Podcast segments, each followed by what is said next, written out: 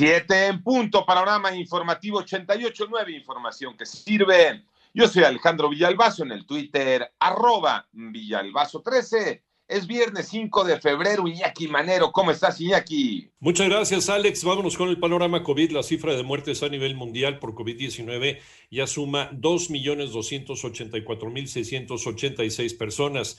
La cifra global de casos, 104.886.168. De ellas, unas 58.322.664 personas se han recuperado, aunque esta cifra hay que tomarla con mucho tiento, con pinzas, porque recuperación no significa inmunidad. Por otro lado, un auto que transportaba vacunas contra COVID-19 fue robado en Florida. Las autoridades estiman el valor de lo robado en 10 mil dólares. El Departamento de Policía de Plant City informó que está buscando un sospechoso de haber robado el vehículo. El auto había sido estacionado cerca de un sitio de vacunación en la ciudad. Ya hasta Quiniela quieren hacer con qué vacuna va a llegar primero. Las cifras de la pandemia en México. Moni Barrera. La Secretaría de Salud informó que ya se registraron 1.899.820 casos de COVID en el país y 162.922 fallecimientos, lo que representa 1.682 decesos más en las últimas 24 horas. Además, medio millón de adultos mayores ya se registraron para aplicarse la vacuna. Aunque el 15 de febrero llegará otro embarque de vacunas Pfizer, sería mejor hacer una quiniela, ya que se desconoce cuál llegará primero, si esa o la de Rusia. Hay que hacer una quiniela, no lo sabemos. Respecto a las enmiendas, fueron realmente enmiendas menores. Se encontró que faltaba un punto y coma, inciso estaba mal calificado. En fin, nada relevante, nada sustantivo. No ha habido cambios sustantivos en el convenio o contrato, justo en el envío y el retorno, el envío y el retorno. La versión más reciente, firmada ya por el doctor Alcocer, para nosotros final, está ya en Rusia y esperamos que temprano, el amanecer mexicano, ya tengamos ahora sí la versión final que ellos hayan no solo autorizado, sino firmado. los tiempos de entrega, que una vez que nos manden firmado el contrato, nos mandarán en 48 horas la tabla de tiempos de entrega con detalle. Así lo dijo Hugo López Gatel, subsecretario de Prevención y Promoción de la Salud. En 889 Noticias, Mónica Barrera.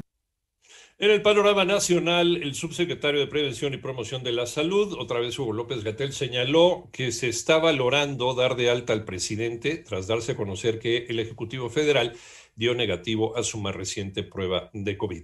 La unidad de inteligencia financiera de la Secretaría de Hacienda informó que bloqueó a 79 personas físicas y morales de un grupo delictivo integrado por mexicanos y rumanos quienes se dedicaban a clonar tarjetas de crédito y débito en destinos turísticos. Y por cierto, el Instituto Mexicano del Seguro Social ya investiga a tres trabajadores que estuvieron involucrados en una posible negativa de servicio en el caso del hombre que falleció en la entrada del Hospital de Traumatología, Ortopedia y Rehabilitación Magdalena de las Salinas, aquí en Ciudad de México.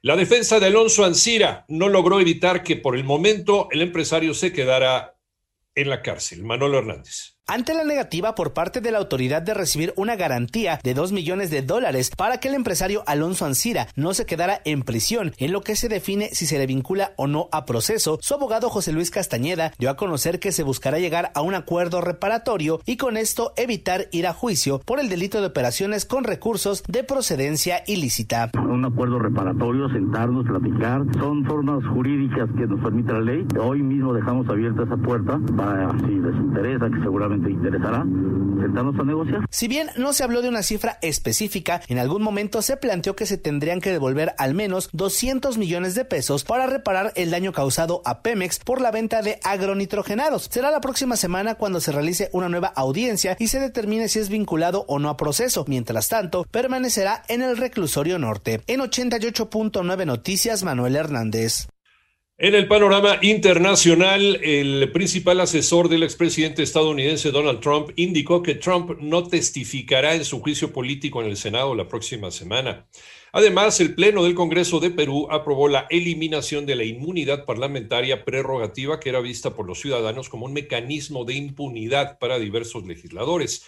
Y por otra parte, según un reporte de las Naciones Unidas hecho público ayer, eh, Yalet Batarfi, el líder de la organización yihadista Al-Qaeda en la península arábica, con sede en Yemen, se encuentra bajo arresto desde el mes de octubre.